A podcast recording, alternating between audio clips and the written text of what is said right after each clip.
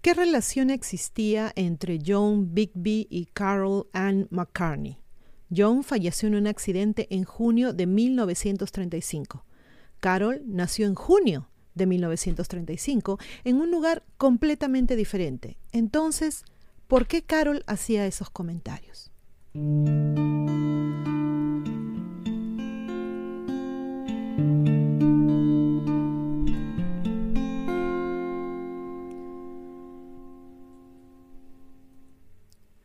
Aquel día de junio de 1935 le fue fatal a John Bigby. Sin embargo, la mañana había comenzado bien, con una verdadera victoria. Detenida días antes por enésima vez por vagabundeo nocturno con fines lucrativos. Ya saben ustedes a lo que me refiero, ¿no, chicos?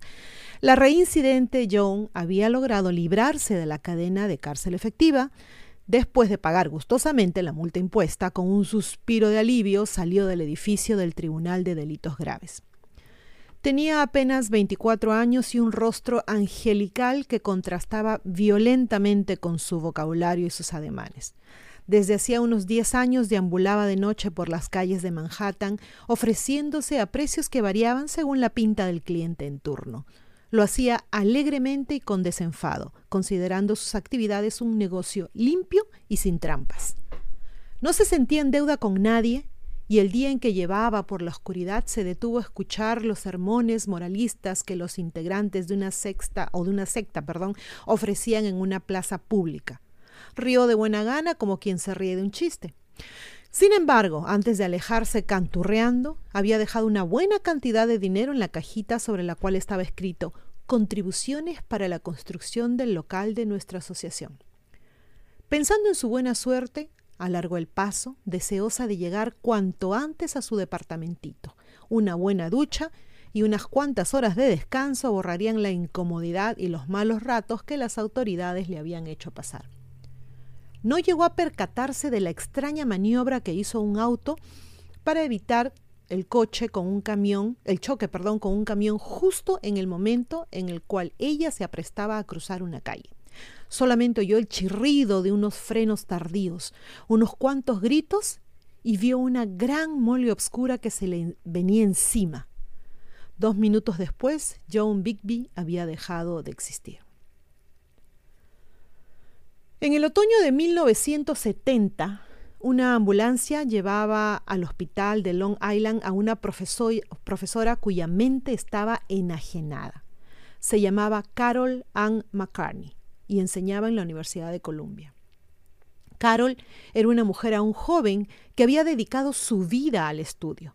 Después de una infancia alegre, despreocupada, había tenido que enfrentar una adolescencia penosa, inmensamente dificultada por su desgarbado físico, acomplejada por su fealdad, digamos, que sin llegar a ser repulsiva la mantenía alejada de fiestas y placeres inherentes a una chica de su edad, Carol se había refugiado en el estudio y en la lectura.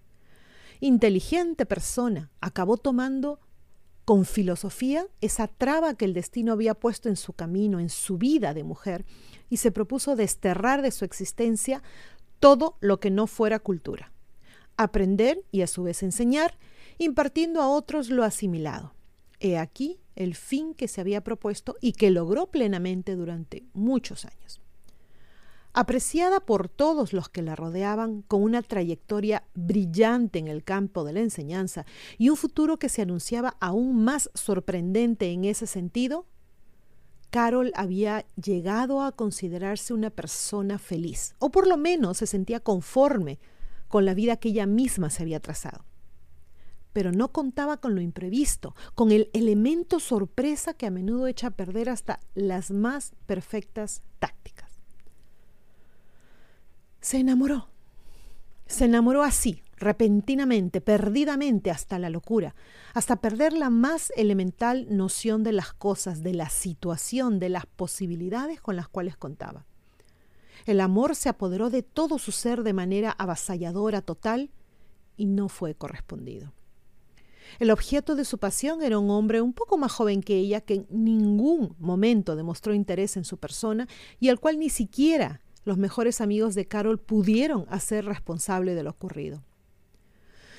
Profundamente desdichada, incapaz de reaccionar, inutilizada en el campo de sus actividades, se había convertido en un pobre ser que daba lástima.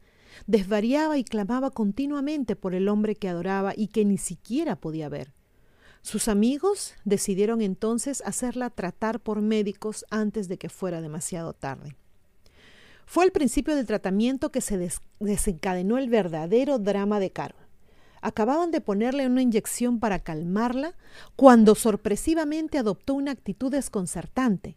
Incorporándose, comenzó a pasear por la habitación contoneando las caderas, tocándose por todo el cuerpo y canturreando una melodía hacía muchos años pasada de moda ya, mientras lanzaba miradas lascivas al médico y a su ayudante.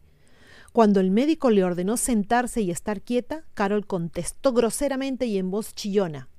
Joan Bigby no recibe órdenes de nadie. Luego se dirigió hacia el espejo que había en la habitación y se miró. Al verse, llevó las manos a la cara, lanzó un grito y cayó desmayada.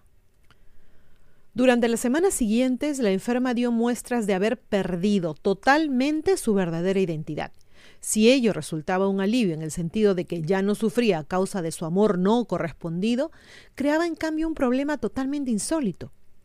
El personal de la institución la consideraba loca, menos uno de los médicos que decidió comenzar a grabar todo lo que la paciente decía.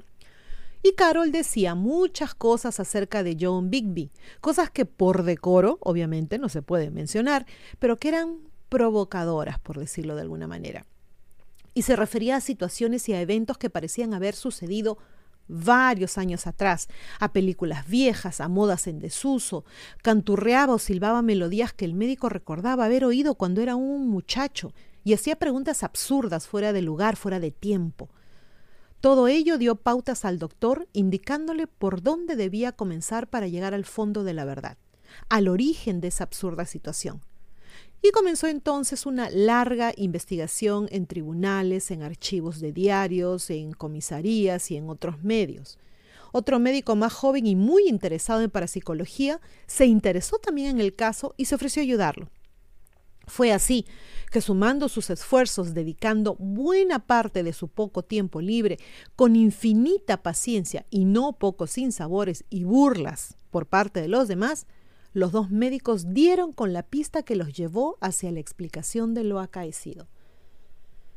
Lograron reconstruir la vida de John Bigby, así como su muerte, y se dieron con una sorpresa al constatar que el accidente callejero que había cegado instantáneamente la vida de la joven John había ocurrido horas antes de que en alguna otra parte del país naciera una niña que habría de llamarse Carol Ann McCartney. Así de simple. Bueno, la reencarnación, un fenómeno aún muy discutido, afirma su realidad a menudo con casos tan espectaculares y conocidos como el que acabamos de escuchar, y mucho más a menudo con casos que ni siquiera llegan a ser estudiados por la simple razón de que sus protagonistas o los familiares de estos se niegan a darlos a conocer. El temor al ridículo, las burlas, a la incredulidad o a un asesoramiento psiquiátrico equivocado frenan su investigación. La reencarnación existe y evidentemente crea muchos problemas diferentes, obviamente en cada caso. En el caso de Carol, por ejemplo, creó dos situaciones que contrastaban fuertemente por un lado al aflorar en ella John Bigby. Se libró del atroz sufrimiento de un amor no correspondido. Por otro lado, John Bigby, al perder sus atractivos físicos en su nuevo aspecto, fue horriblemente, a mí sufre horriblemente y no comprende. Son problemas que no tienen solución. Y todo ello es doloroso y a la vez extraño, muy extraño. Bueno chicos, ustedes ya saben que personalmente yo sí creo en la reencarnación. Es algo ya hemos discutido anteriormente muchas veces, no solamente yo sola, sino también en videos que, que hemos grabado con Fernando. Lamentablemente, por más que hemos buscado este caso en específico, no conocemos el final de la historia. Es una historia ah, fascinante, pero a la vez triste, ¿no creen? Porque, ¿qué habrá pasado con John Bigby? ¿Qué habrá pasado con Carol? No sabemos. Bueno, espero que este video haya sido de su interés. Se cuiden mucho, se portan bien y como siempre, a pensar bonito. Chau.